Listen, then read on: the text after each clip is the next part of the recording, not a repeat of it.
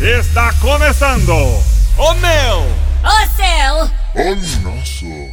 Fonza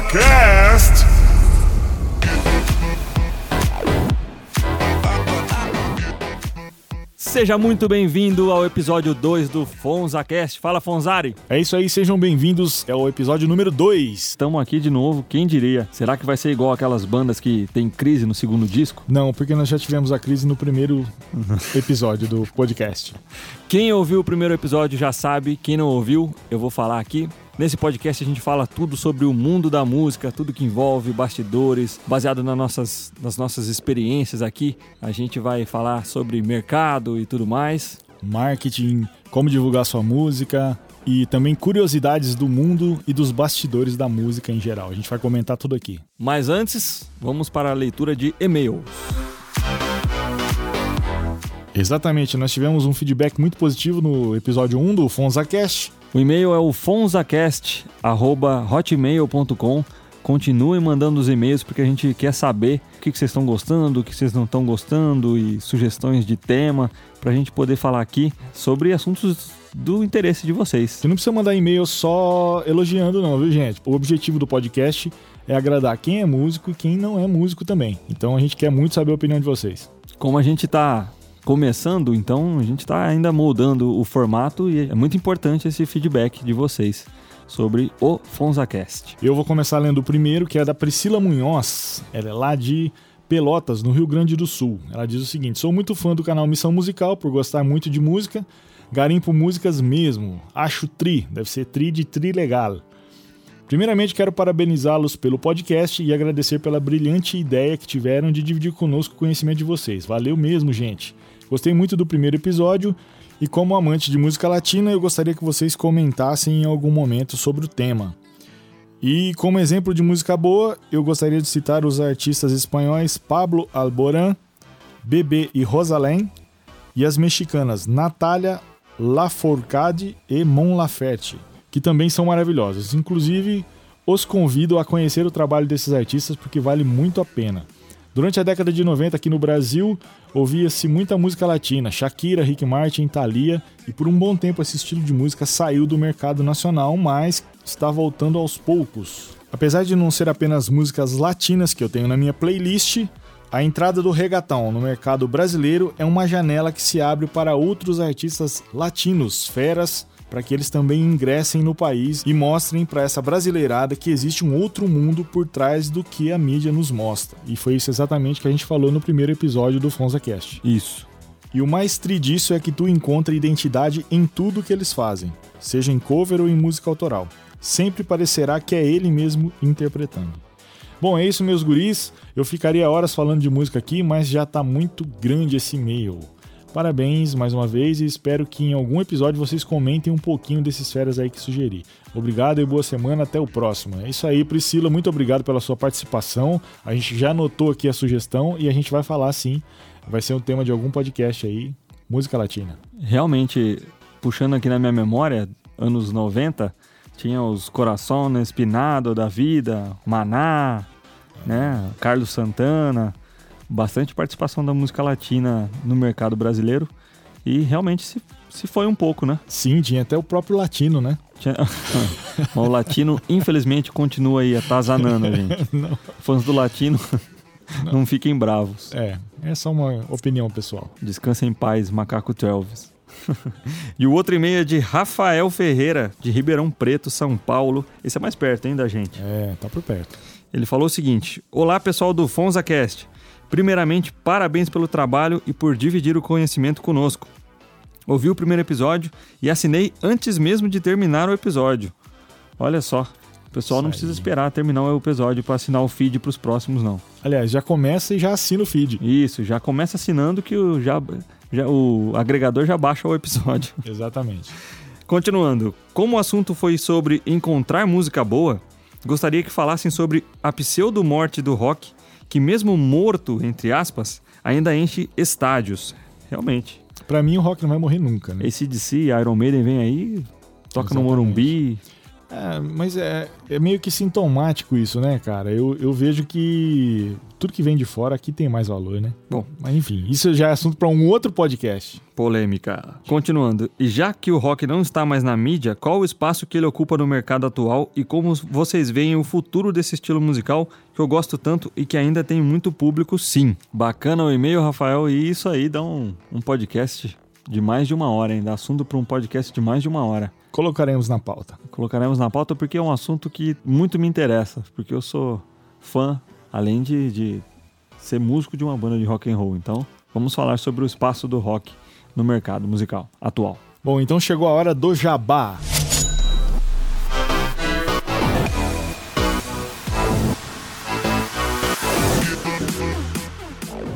Vamos para o nosso jabazinho tradicional. Você que está escutando aí já assinou o nosso feed. Não esqueça também de se inscrever no canal que é parceiro nosso aqui, que é o Missão Musical, no qual a gente também faz algumas participações lá. Exatamente, é um conglomerado de mídias. Nós vamos dominar o mundo, esse é o nosso plano. Lá eles fazem reacts barra análises técnicas dos clipes, das músicas, dos artistas. Sim, nessas análises a gente dá dicas de marketing. Você que está pensando em produzir o seu clipe, é, saber melhor como distribuir a sua música na internet, como montar o seu canal no YouTube, as coisas que são relevantes para o seu público, enfim. Fica ligado que a gente dá um monte de dicas importantíssimas para você.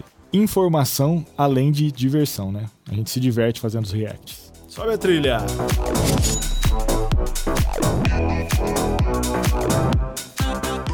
Então vamos lá, Fonzari. Vamos começar do começo. E como eu falei no outro episódio, a gente vai falar sobre marketing e carreira. Então hoje a gente tem aqui Lucas Leone e Gabriel Camargo do Missão Musical. Welcome. Eles que são os especialistas, posso chamar assim? E aí, Luke, pode? O Lucas é um especialista, cara. É, acho que dá pra chamar, vai. Dá pra chamar assim. É isso aí, somos especialistas. É isso aí, então. E qual que é o assunto, Fonzari? Do O assunto hoje é um assunto muito pertinente a nós músicos, né? A galera que, que toca em geral já passou por isso. É sobre a fama que o músico tem de não gostar muito de trabalhar, Ah, então o Lucas é especialista. de ser, que, de ser quebrado. Aquela perguntinha, né? Você é músico, mas você não trabalha, não? É, quem de nós ainda não passou por isso, né? De você chegar e falar: Ah, o que, que você faz? Eu sou músico.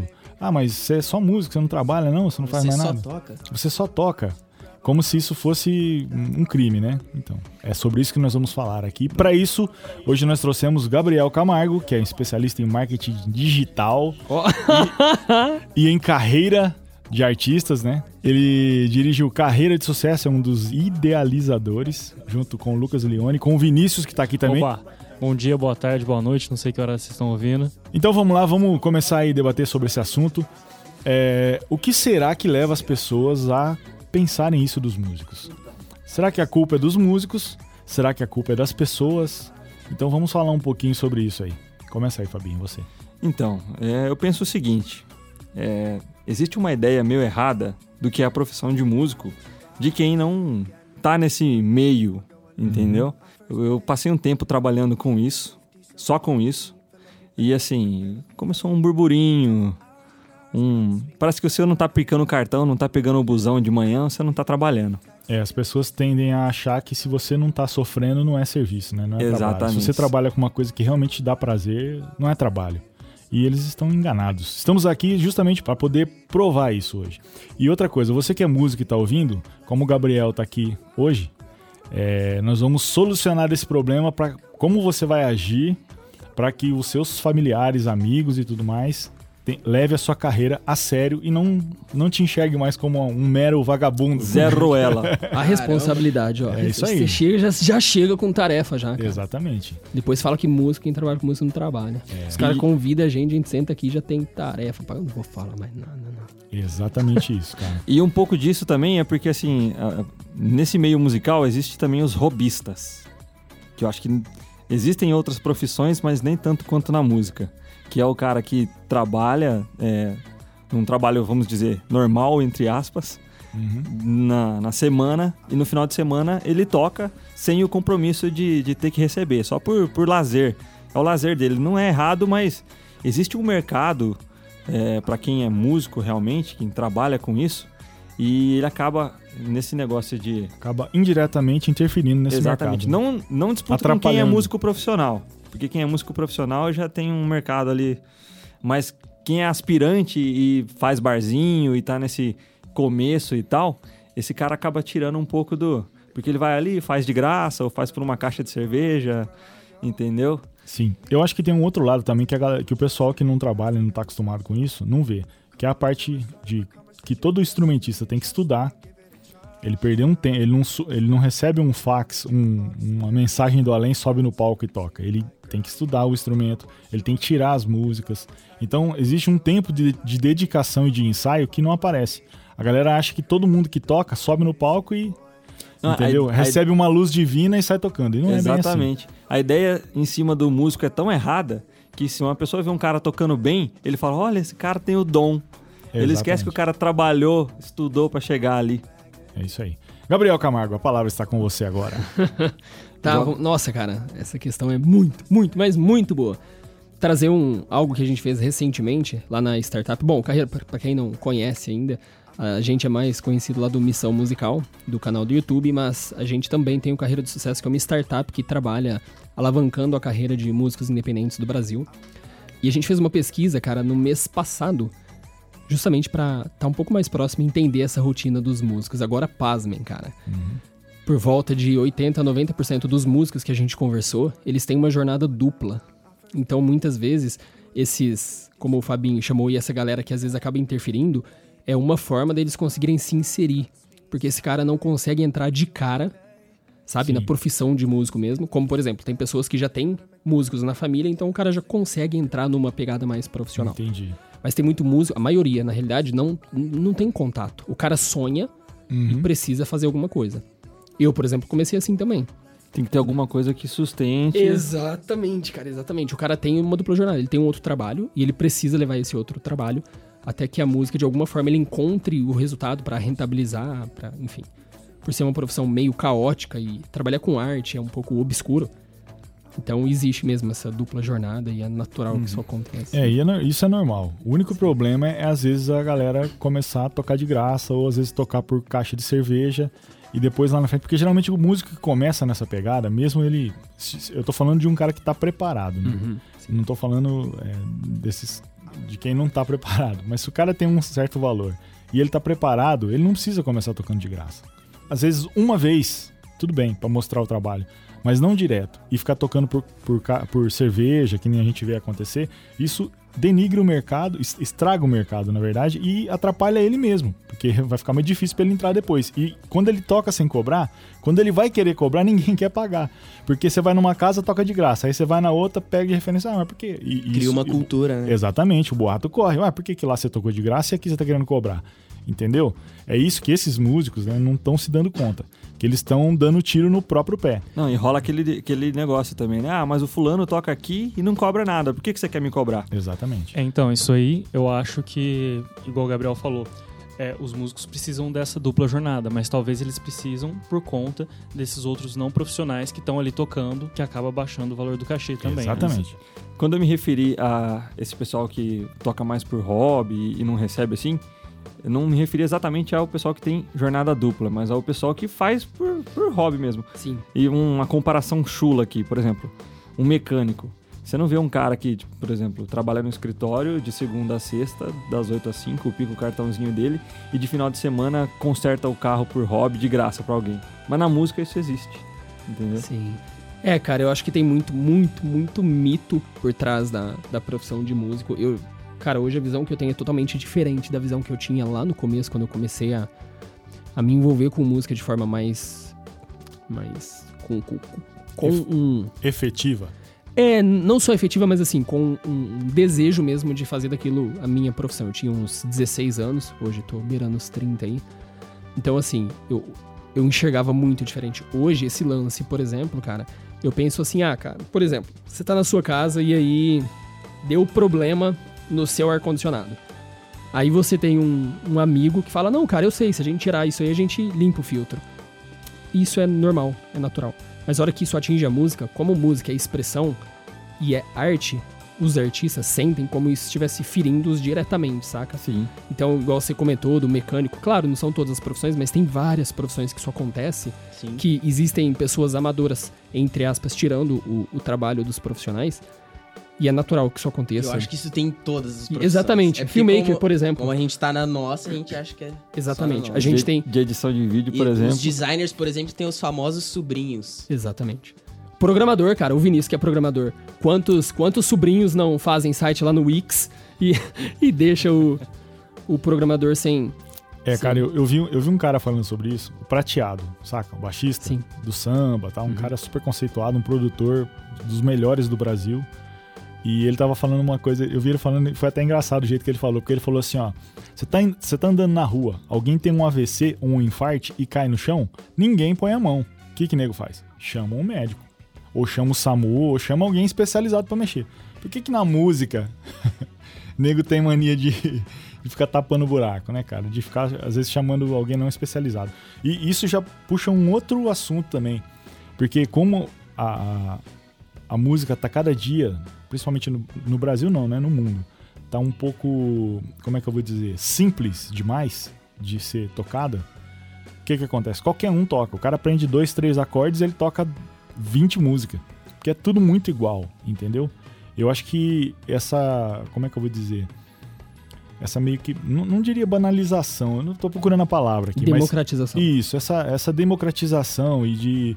A galera perde um pouco a referência, cara, do que. Do que é uma coisa mais bem elaborada, do, músico que tá tocando direitinho. E também quando a galera vai pros bares em geral, quando você vai ver um show no artista é diferente, você vai ver o show. Mas Uhum. quando você vai pra bar, é, é, a galera vai pra curtir também, não fica prestando atenção na banda, né? Uhum. E eu acho que isso colabora um pouco. O público não é tão exigente como deveria ser. Eu sou de uma época, eu sou o mais velho daqui da sala, eu acho. onde a galera era muito mais exigente nessa questão musical. E as músicas que se fazia na época também exigiam um pouco mais. Não era qualquer um que chegava lá e saía tocando. Entendeu? Então eu acho que isso colaborou um pouco para essa, é, essa diferença aí. Se, se esse não é o problema, então, dessa visão da sociedade sobre é, a profissão de músico, talvez seja, então, aquilo que a gente comentou em off aqui antes da gravação, que é o negócio da jornada do músico ser noturna. E durante o dia, ou ele tá dormindo para descansar da jornada que ele teve, ou ele tá fazendo outras atividades ali, a paisana. E para quem tá levantando cedo para trabalhar num, num serviço, de novo, entre aspas, normal, enxerga aquilo como, "Ô, eu tô aqui indo trabalhar, pegando meu ônibus, e o cara tá ali de bermudão.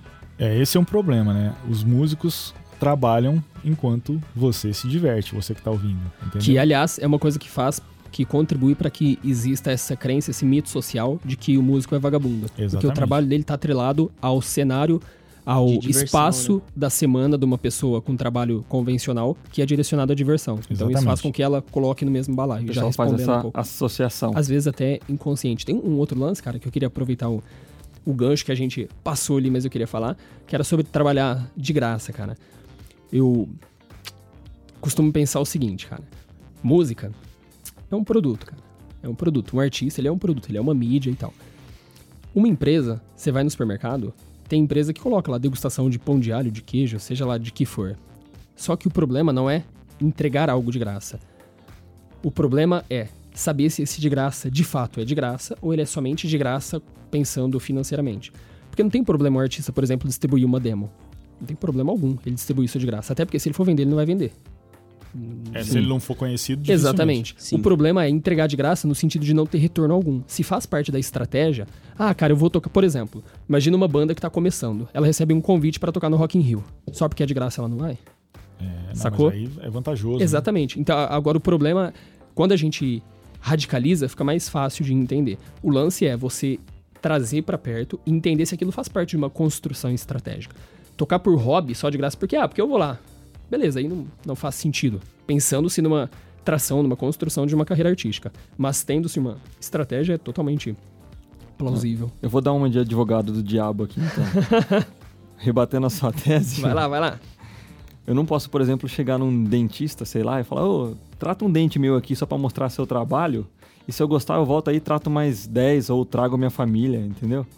Mas isso rola muito com músico, cara. Tipo, ó, vem cá no meu bar, toca aí, e se a gente gostar, a gente fecha outras datas. E E geralmente não fecham. E geralmente não fecha. Não, isso está atrelado às artes, né? Tanto o pessoal que trabalha com vídeo, que nem o Lucas no caso, ou o Vinícius que trabalha com programação, eles, eu acho, eu acredito que eles sofrem com o mesmo problema que os músicos, né? Quer dizer, isso aqui, esse, esse assunto aqui engloba não só os músicos, mas todo mundo que trabalha com arte em geral, né? É, mas eu, eu acho que assim, o ponto que o Gabriel falou é no, no sentido de o que, que é você ter um ganho financeiro? É você ter um ganho de valor.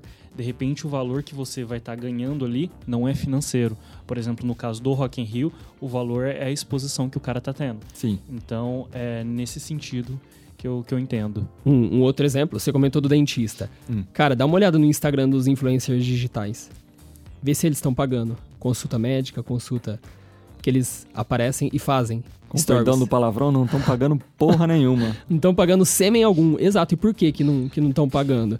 Porque eles estão pagando de uma outra forma, com exposição, entende? E Sim. Isso faz parte de uma estratégia no caso do dentista, por exemplo. O problema é justamente isso que você falou. Ah, o cara vai atender de graça pra quê? Não, de graça. Aí não faz sentido algum mesmo. No caso da música, eu acho que é muito difícil você mudar. Por exemplo, você vir com essa visão, ah, porque tá desse jeito, tá ruim e tal. No caso, você ficar. Você sempre colocar a culpa no mercado, eu acho difícil você querer mudar o mercado. Eu acho que é mais fácil o músico se adaptar a isso, por exemplo. Encontrar outras formas de monetizar a carreira dele que não seja ali vendendo show. Não sei, entendeu? É que assim, o mercado, ele é. Não tem como você mudar o O que- mercado você não muda, o cara. mercado você não muda, você se adapta, você adapta o Sim. produto ao mercado. É o produto que se É adapta. o capitalismo selvagem. É, E, e outra, aí a gente, já cai, infelizmente ou felizmente, né? a gente já cai numa questão cultural que é a seguinte. ah, fazer uma pesquisa rápida aqui. Qual foi a última vez que qualquer um de vocês comprou um CD ou um DVD físico mesmo? Eu costumo comprar bastante, mas faz muito tempo que eu não compro. Eu acho que faz mais de um ano que eu não compro nada, cara. Talvez já tenha comprado umas duas vezes na vida. Luke? Eu nunca comprei. Mas Se é que eu sou de uma geração que. Sim, sim. Mas se você for reparar, a música, cara, ela tá durante todo o seu dia a dia. É o carro de som, é a trilha de cinema, é a trilha de TV, é o jingle, é a música que você tá ouvindo no rádio. Então, existe uma cultura de que a música é gratuita. Por isso as pessoas não compram. Por isso é muito difícil. Isso vem desde lá, na hora que vazou o, o sistema de. Os, os CDs da Polygram na, na realidade. Tem um livro, aliás, que fala sobre isso. É como a música se tornou grátis. É muito legal. Ele explica toda essa, essa questão de como o MP3 vazou para que então começasse essa cultura de que a música é gratuita. Aí veio o Napster, veio. Não, até depois. antes, né? O pessoal já gravava, né? Em fita cassete. Sim. A música da rádio ali. Sim. Já existia Sim, pirataria. já fazia de forma amadora. Sim. Tirando. é, nó- quem fazia? Nós fazíamos isso. Nós éramos os robistas das gravadoras também. Exatamente. Sim. É, Sim. quem, da- eu, na minha época, eu fiz muito isso. Gravar fita de, de música de rádio pra poder tirar, passar de vinil pra fita cassete, porque no tape do, no tape do carro só rodava fita, né? Não tinha como Sim. você colocar. Então, isso, isso acabava acontecendo. Eu acho que a grande diferenciação é porque, com a digitalização da música, os arquivos acabaram ficando menores, fica mais fácil de, de copiar e você tem uma qualidade, entre aspas, melhor do que a que a gente tinha na época. Porque às vezes você gravava do rádio, pegava o locutor falando em cima e tudo mais. E com a chegada do MP3, você teve condição de ter a música íntegra, vamos dizer assim. E gratuita. Mais íntegra. Na palma da sua mão. E gratuita. E como- Através da internet. Ao Sim, alcance e com- de um clique. E como era, era digital, muito mais fácil de, de distribuir, né? Caiu E- na internet. E detalhe, aí a gente cai já no outro viés, Fabinho, do que você falou no começo. Ok, a música se torna gratuita, o artista perde uma fonte considerável de receita, que até então era muito grande. Sim. E aí, esse artista não tem grana, ele não tem como se profissionalizar mais, ele não tem como se capacitar, e de repente a gente começa a entender o amadorismo dentro da música. Do cara ter que ir lá e, sabe, fazer várias coisas que, enfim, entre aspas, reduzem o nível do mercado, mas é como o Lucas falou, cara, mercado, Sim, isso. mercado tem vida própria, né? O, o mercado ele se muda e é uma coisa que também agora não é só o mercado da música. Aqui parece que o mercado da música é mais latejante essa questão, mas todos os mercados cada vez mais eles passam por revoluções que tá todo mundo correndo pra meu Deus o que tá acontecendo. E eu acho que Cara, a cada três anos, depois a cada dois anos, depois todo ano, todo mundo vai ter que mudar de alguma forma pra, sei lá, cara, viver Sim. do que se faz, entendeu? Mas E- o mercado da música tá uma bagunça faz tempo. Mas todos, Fabinho. Dá até Mas pra é gente porque trazer. parece que o mercado da música foi o primeiro que começou a ter essas revoluções É, mais visíveis, né? Eu acho que talvez isso aí esteja ligado principalmente a tecnologia. Existe uma curva exponencial da velocidade de, de crescimento da tecnologia e isso impacta diretamente na mudança do cenário. Então, Sim. igual o Lucas falou, antigamente as mudanças aconteciam de maneira mais sensíveis a cada 10 anos, depois a cada 5, e a cada vez tende a reduzir mais isso daí. Exatamente. Sim, cara. e, e pensando nesse lance da, da reorganização mercadológica, cara, quem aqui usa ou já usou Uber e curte? Eu já usei. Eu já usei, Eu também. uso Mas- todo dia quase. E eles são os robistas dos táxis. Não. Pelo contrário, ele- eles revolucionaram a forma de. Mas os taxistas enxergam assim. Da mesma forma que nós, músicos, muitas vezes também. Sabe? É, é muito, cara. Não, mas é diferente, Gabriel. Porque os caras.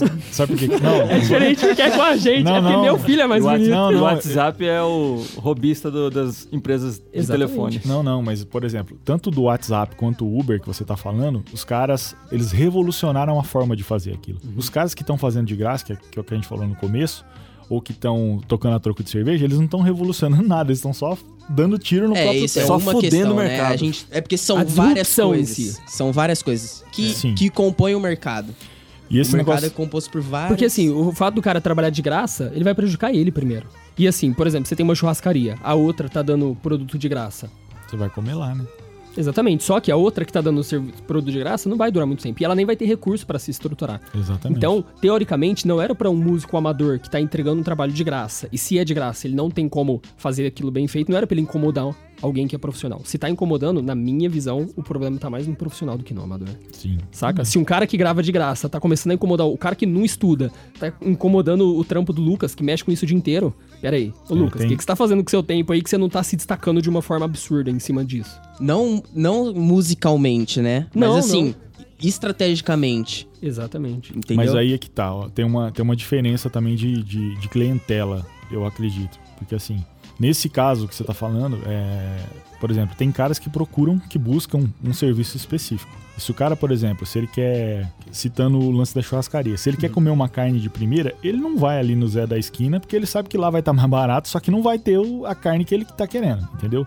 Então é um serviço específico, assim, eu, eu no meu ponto de vista. Eu conheço excelentes músicos que estão aí brigando, talvez seja problema de marketing, né? O cara não sabe divulgar o trabalho dele, e já, já dando gancho num outro assunto. Mas há esse problema. Assim, eu sinto que às vezes os donos de bar meio que se aproveitam dessa situação para poder explorar a classe musical, entendeu? É, é ne- nessa questão que eu falo que uma coisa acaba meio que cho- se chocando com a outra, Sim. entendeu? Mas eu concordo com você também. O cara, se não tá dando para ele aqui, ele tem que se virar e falar: peraí, onde, onde é que eu tô errando? Para onde que eu tenho que ir? Entendeu? E esse lance que vocês falaram, tanto do WhatsApp quanto do Uber, os caras fizeram isso. Eles, o Uber oferece um serviço de qualidade. Entendeu?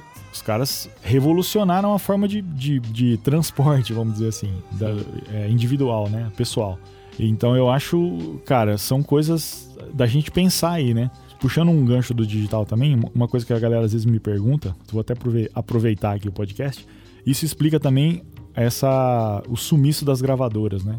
Muitos artistas ficam esperando, ainda hoje, né, nos dias de hoje, ficam esperando aquele olheiro de gravadora, o famoso cara do charutão, que eles falam, né, que é o cara que chegava lá e Sim. ficava pegando o artista e aí a gravadora pegava e investia no cara e fazia ele acontecer, entre aspas. Hoje em dia isso mudou, as gravadoras fazem mais um papel de distribuição do que fazer um artista acontecer, né? Eles querem pegar os artistas que já estão prontos. Só explicando aí o que, É, que é, acontece. as- as- se a gente for olhar o cenário das gravadoras hoje, dos quatro grandes grupos que a gente tem, Warner, EMI, Universal Sony. e Sony. E No Brasil tem a Som Livre também, é um braço dessa- de alguma dessas aí. É, é, é Bra- Globo, É Sony. Globo. E o Condizila é o robista. Mas enfim, é, olha que interessante. Se a gente for olhar a história, cara, dessas são grupos multinacionais e eles começaram, cara, antes de. Começaram em 1800 e algumas coisas. Esses grandes grupos que hoje, se você for ver a, a história empresarial deles de M&A, de aquisição, fusão com outras empresas, são grupos que vêm já há muito tempo. E se você for estudar mais recentemente, basicamente três desses quatro estão na mão de um. Entendi. São empre... Então, assim, é um negócio que, cara, esse caos, na realidade, ele não é de agora. Ele não é da era digital. Ele, cara, ele sempre aconteceu. É que cada vez tem um fenômeno que influencia isso, sabe? Lá atrás teve a transição do. Cara, imagina quando começou o primeiro fonograma. Pega o primeiro fonógrafo lá atrás. É que agora acontece mais É, é que agora, agora acontece mais né? e agora a gente vive. Agora tá em evidência pra gente. Sim. Saca? Mas da mesma forma, cara, tecnologia e, e- e revolução sempre existiu. Saca? Se você voltar pra uma pessoa lá de 1700 e mandar ela usar um óculos, ela vai falar, sai com isso aqui que é do capeta, isso aí. Porque pra ela, óculos é um negócio tão do outro mundo.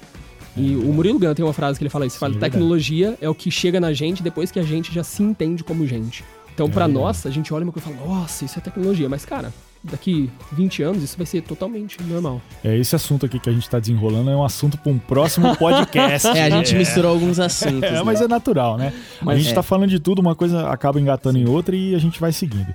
Mas vamos voltar à questão do músico. Aproveitando o gancho que o Lucas falou um pouco lá atrás, que ficou na minha cabeça aqui, que é o de colocar a culpa no mercado. Até agora eu defendi os músicos, mas deixa eu sujar um pouco a água deles agora. Sujar a sua própria água. Isso, vou sujar a minha própria água agora. É, aconteceu que o músico meio que adotou esse coitadismo, vamos dizer assim, e esse, essa postura de colocar a culpa no mercado e se acomodar. Eu já vi até músico chorando na hora de comprar alguma coisa e falar: ah, não desconta aí porque você sabe, eu sou músico, eu sou meio quebrado, entendeu? É a síndrome do vira-lata, né? cara? Exatamente, De- o, de- o músico adotou essa. Onde será que ela começa? É, exatamente. Espero que ela termine. isso. É, não, Mas isso cara. é em toda profissão, cara. Qualquer profissão que é que ela demanda uma certa autonomia empreendedora, seja um músico, seja um próprio mecânico que tem lá, cara. Ou você senta e reclama do mercado, Uhum. ou você se adapta e encontra uma forma de, de fazer diferente. É, e isso é uma coisa que agora todas as profissões requerem uma autonomia empreendedora. Todo, Com ninguém certeza. mais faz uma faculdade, sai da faculdade e, e, e tá tudo perfeito. Tá garantido, né? né? A questão é que o músico, acho que sempre foi assim, né? Sim. O músico. Não, ele saía da faculdade, mas ele não era o artista, que a maioria dos músicos querem ser artistas, né? Bandas e tal. E não existe faculdade pra isso, não existe empregador pra isso. Sim. Você tem que ser o cara ali. E aí eu acho que entra uma outra questão que o Fonzari falou também, que são duas coisas, que ele falou da questão dos bares, né? Sim. Primeiro, a gente sabe que tem um- meio que uma máfia nisso aí. Todos, mas assim, os caras não estão errados, eu acho, assim, né? É, eles tão olhando o lado eles- deles, É, né? eles estão organizados. Não só nos bares mais. É, bar de cidade mesmo, como também é, os produtores de evento, né? Os produtores de evento já tem mais um, um negócio que não é assim, ah, um produtor de evento. Pra você ter uma produção de evento grande, você tem que ter os contatos. Aí sim já tem uma máfia mais organizada.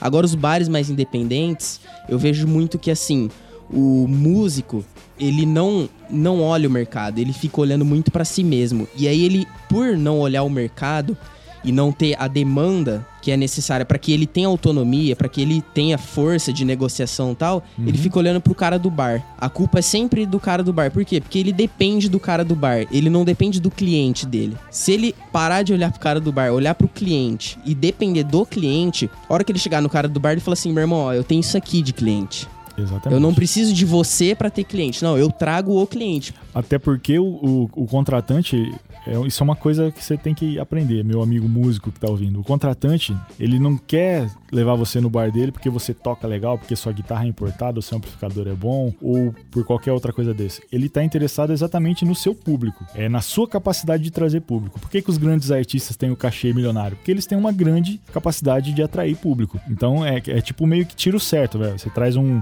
uma Maiara Maraíza, você traz uma Sim. Nayara Azevedo, umas, esses outros artistas aí mainstream, o próprio Pablo Vittar, isso é garantia de público. Então, perca essa ilusão de que você vai conseguir trabalho sem ter o seu público. O seu público é o seu maior ativo. Se você coloca a culpa no mercado, primeiro, quem que é o mercado? É o seu público. Quem consome é o mercado. Então, se você põe a culpa no mercado, você tá pondo a culpa no seu público. Se você põe a culpa no público, você não tem público. Você tem que parar de pôr a culpa no mercado, no público, e o produto se adequar ao mercado. O produto se Exatamente. adequar ao público. É, Será o- que você entrega o que o público quer consumir? Posso fazer uma, uma, um parêntese aqui, uma observação? Vai lá. Que, inclusive, eu falei isso ontem, cara. Eu tava conversando com uns amigos e entrou nesse debate sobre isso. Cara, um exemplo que mostra muito isso aí que o Lucas tá, tá falando. Fonza, qual que é a sua comida preferida? É pizza. Pizza. Show.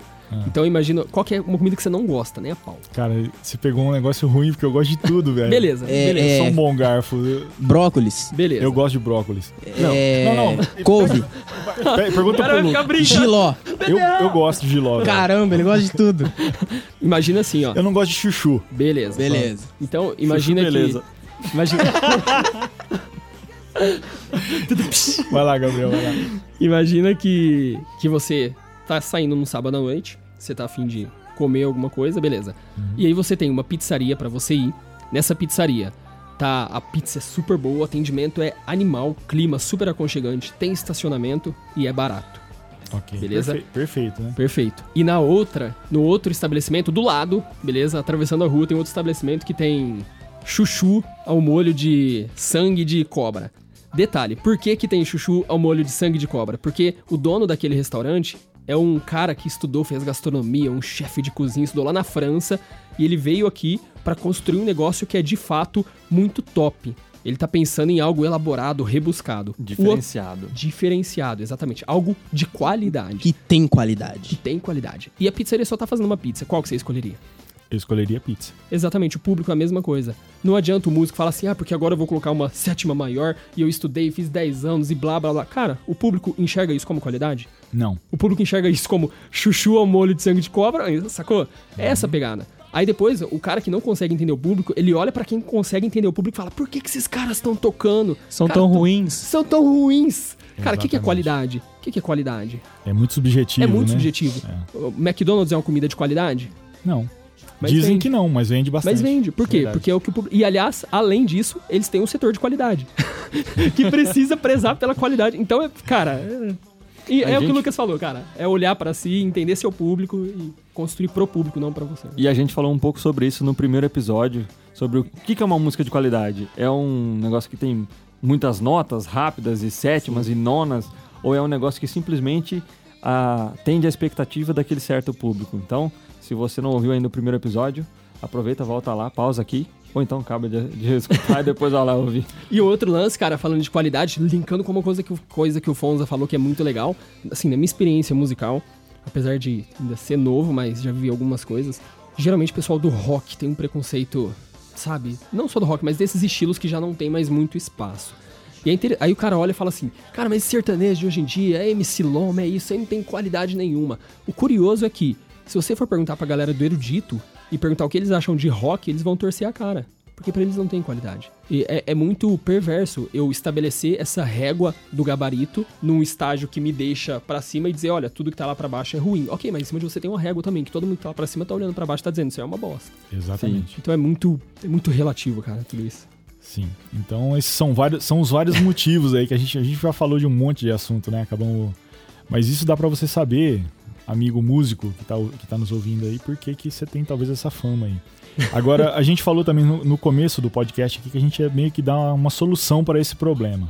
E é basicamente isso que a gente tá falando, cara. Você tem que tentar, em vez de sentar e ficar reclamando, é, tentar construir o seu público. O contratante quer banda, quer artista que, que é relevante pro público dele e que atrai gente. Senão você não vai conseguir lugar para tocar mesmo. Se você tem público, você tem, com certeza você tem lugar para tocar. E o Gabriel pode falar muito bem disso aí, que ele, ele é o ramo dele, né? Cara, tem. E olha que interessante. Eu trabalhava com produção musical, tinha um estúdio, e eu falava, cara, mas eu gravo e as bandas não enxergam que, cara, é caro você ter equipamento de equipamento de áudio e tal. E aí, é, eu ficava reclamando muito do mercado. Eu falava, cara, mas os músicos não enxergam e blá blá. Até que eu falei, caralho, eles não enxergam. Tá aí uma oportunidade de negócio. Eu Vou Entendi. criar alguma coisa pra eles enxergarem. Porque é esse o problema. Não adianta eu ficar reclamando do mercado que os músicos não enxergam, se eu não fizer alguma coisa.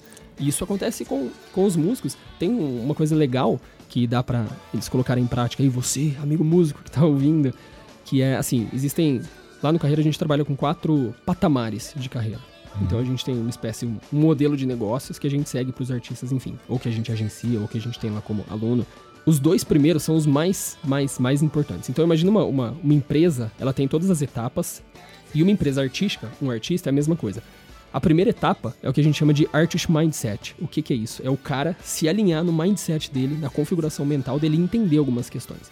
Por exemplo, o que o Lucas falou. Ele parar de reclamar do mercado e falar: beleza, deixa eu matar no peito isso aqui e fazer alguma coisa. Porque reclamação paga conta e não leva ninguém a lugar algum. Exatamente. Então, a primeira coisa é o cara trampar o mindset. Depois é o que a gente chama, que aí é crucial, é o song fan fit, que é o ajuste entre o som, a música do artista e o público dele, o fã, para que justamente ele tenha tração. Porque se ele faz uma música somente pra ele, somente olhando pro umbigo dele, cara, ninguém vai se identificar. Ele vai ser só um cara maluco com um microfone, com um violão, com uma guitarra, gritando lá e ninguém se identifica. Logo, ele é sozinho. Ele Sim. vai eternamente sentir que o mercado tá contra ele. Agora, se ele entrega uma música que o público curte, o que acontece? Por exemplo, o cara que tá lá em cima e canta: Não tenho carro, não tenho teto, mas se ficar. Cara, Ele o cara que tem, tá né? cantando isso tem carro e tem teto. Por Mas que o que ele- público dele não. o público dele não tem, ele precisa cantar. E a hora que ele ajusta, ele faz esse o song fan fit que a gente chama, que é o ajuste, esse casamento entre o som, entre o fã e o som, cara, o artista passa a ter um exército do lado dele. Sim, isso explica muito o que tá acontecendo com, a- com esse público feminino, né, cara? Total. do empoderamento feminino das mulheres, aí a Marília Mendonça da vida, a Maiara e Maraíza, elas meio que entenderam que elas precisavam falar para um público feminino, que antigamente meio que ficava os outros artistas deixavam meio de lado. E aí elas começaram a falar dos assuntos que faziam parte do cotidiano daquela galera e causou uma grande identificação e isso Sim. explica esse boom do E- sertanejo, e desse sertanejo novo aí, né? E contrapor o que existia no mercado até então, porque muito da música sertaneja tinha um certo machismo, Sim. né? Sim. E quando tinha inserção de mulher, era num papel de daminha. É. de- que era, por exemplo, Paula Fernandes. Elas Paula inovaram, Fernandes né? perdeu espaço, cara. Perdeu espaço por quê? Qual que é o valor? O que que ela, qual que é a mensagem dela? Ela não tem essa mensagem da mulher de bebedeira, putaria e balada que Maiara Maraíza tem e Simone e Simaria tem. Uhum. Você vê que, cara, é, é tão volátil o mercado, é- o comportamento é tão. Cara, dormiu no ponto, rodou, meu irmão. Não tem. Você vê os grandes estão rodando. Os grandes estão. Exatamente, cara. É. Os grandes estão rodando. Ó, o, o, o Luke trouxe o exemplo lá do YouTube, do celular, cara. Pô, um puta É, case. sim. Ele foi com, eles foram com, conta, conta aí, Lucas, a história do, do show do celular do YouTube. celular. celular? Rapidão, porque senão nós já É, estamos rapidão, então, resumido. Na Europa, os artistas estavam tendo dificuldade porque o público, mais do que aqui no Brasil, os caras ficavam o show inteiro no celular. no celular filmando o show e não tinha uma interação tal. E tava até tendo um projeto, isso eu li numa matéria de uma. Tá, Uhum. não sei se é verídico, mas eu li em alguns blogs. De, tipo, meio que proibir celular no show.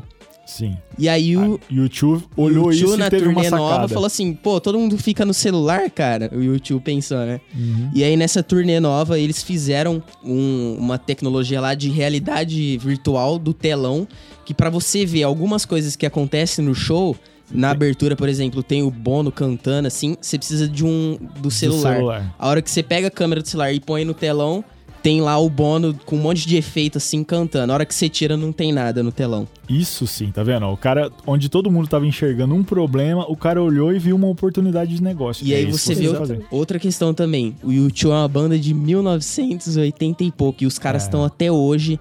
Eles ganham Grammy a cada. Não sei quanto. É a banda que mais tem Grammy. E você vê, os caras estão se adaptando ao mercado. É.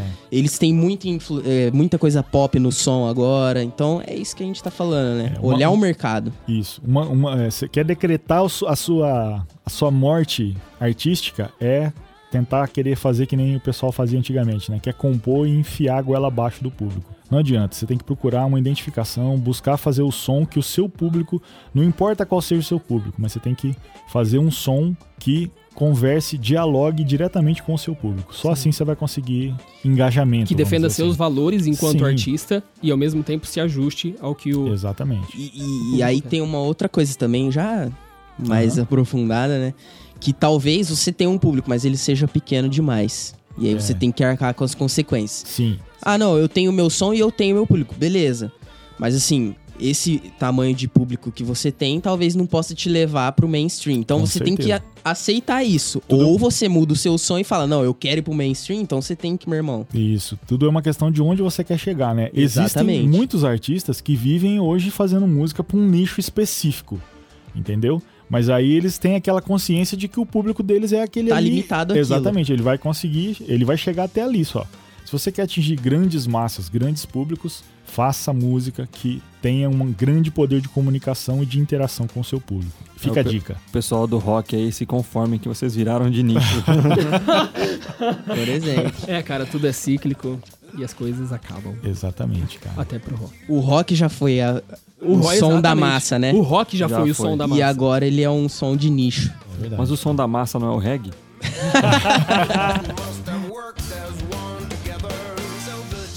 Bom, continuando então. Então, Gabriel, você estava concluindo sobre o carreira de sucesso. Você tava falando, você falou dois pontos. O terceiro agora, que é o- os módulos que, você, que vocês abordam Song lá com os artistas. É, nós temos, na realidade, são quatro patamares que a gente olha. Aí eu falei dos dois primeiros que são os mais importantes, que é o Artist Mindset, ou seja, o artista se alinhar ele com ele mesmo, com a mente. Sim. Segundo, Song Fan Fit, é ele se ajustar, ele, o, o conceito artístico dele com o fã. Depois a gente cai em Product Market Fit, que é o artista enquanto produto ou produtos possíveis, como show, licenciamento de produtos, é, meet and greet ou qualquer coisa do tipo. Ele ajustar isso ao, ao mercado, o produto e o mercado. E uma quarta etapa, que aí pouquíssimos chegam, que é o, o Business Mainstream Fit. É Ele alinhar o business dele mesmo, o negócio, a carreira dele, dentro do mainstream dessa. Que aí é o desafio, por exemplo, de Anitta, Luan Santana, essa galera aqui. O desafio deles é a todo momento alinhar a equipe, estratégia, toda a empresa deles dentro do mainstream pra não cair. Isso é ótimo. Então, você, artista que está começando, ó, você já sabe que você tem que Passar olhar o mercado. canelas. É, olha o mercado, você vê o que os grandes estão fazendo, você vai ter que fazer também. Hoje, não basta só tocar bem, não basta só ter um bom instrumento, não basta ter só contato. Você tem que correr atrás do prejuízo, meu amigo. Você tem que ser seu empresário, você tem que fazer seu marketing. Se você, desde que você, se você estiver começando, e não tiver como pagar para alguém fazer isso, você tem que pôr a mão na massa. Senão a sua carreira não vai sair do lugar. Acho que se você for fazer tudo isso aí, cara, acho que ninguém mais vai falar que você é vagabundo, não, viu? Porque você vai ficar na correria. É. Show! Gostei, gostei. Então O é cara isso aí. toca Então, à noite, acorda às sete da manhã, vai fazer tudo. o marketing dele é. Eu conheço alguns artistas que fazem isso, cara. O cara toca a noite inteira, levanta no outro dia e vai cuidar das outras, das outras coisas que ele tem. Lembra, teve, teve um artista que a gente que eu fiz uma reunião ah, ano passado. Ele, cara, ele é bom em cima do palco e tal. E aí ele, eu falei, cara, mas e como que você faz? Como que você se organiza tal? Eu queria entender um pouco os números dele, que ele queria. Ah, cara, eu queria que você investisse e tal. Aí eu falei, não, mostra um pouco o que, que você tem.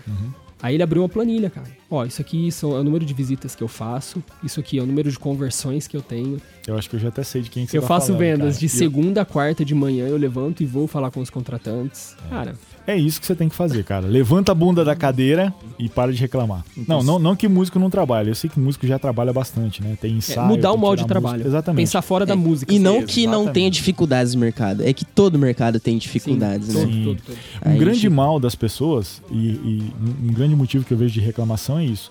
Às vezes, a pessoa não investe na o artista não investe na carreira musical dele como ele investe, talvez, em outros, em outros setores. Por exemplo, de fazer uma faculdade é, e de se se especializar realmente. Tanto entendeu? de tempo quanto de. É. de Talvez dinheiro. por falta de incentivo da família, né? Que às vezes o cara fala, você fala, ah, pai, mãe, vou ser músico. Aí os pais se desesperam. Justamente por causa disso que a gente tá falando, né? De ter esse estigma de que músico. Vem da própria família, às vezes. Exatamente. Mas cabe a você virar isso contra você. assim. Tem N artistas que eu conheço e que vivem muito bem da música que ele faz é, e não estão no mainstream, cara. Entendeu? São artistas de nicho e são pessoas que. Só que são pessoas engajadas, né? Eles, eles correm atrás do prejuízo mesmo. Eles divulgam a própria marca, eles tocam, eles vendem, eles fazem o site, eles tiram fotos, ou. Entendeu? Tem que tirar a bunda da cadeira e correr atrás. Não adianta ficar reclamando. Então você que está incomodado aí com essa má fama do músico, vamos arregaçar as mangas e trabalhar e você pode começar sentando lá no seu computador e visitando o site do Carreira de Sucesso. carreiradosucesso.mus.br. Acessa lá, tem muita coisa legal. Tem também nosso canal do YouTube, Missão Musical, que a gente tem a participação dos nossos queridos Fonza e Fabinho Exato. participando lá Nós, do nós somos um conglomerado. nós um vamos dominar o Vamos mundo. dominar o mundo da música na internet.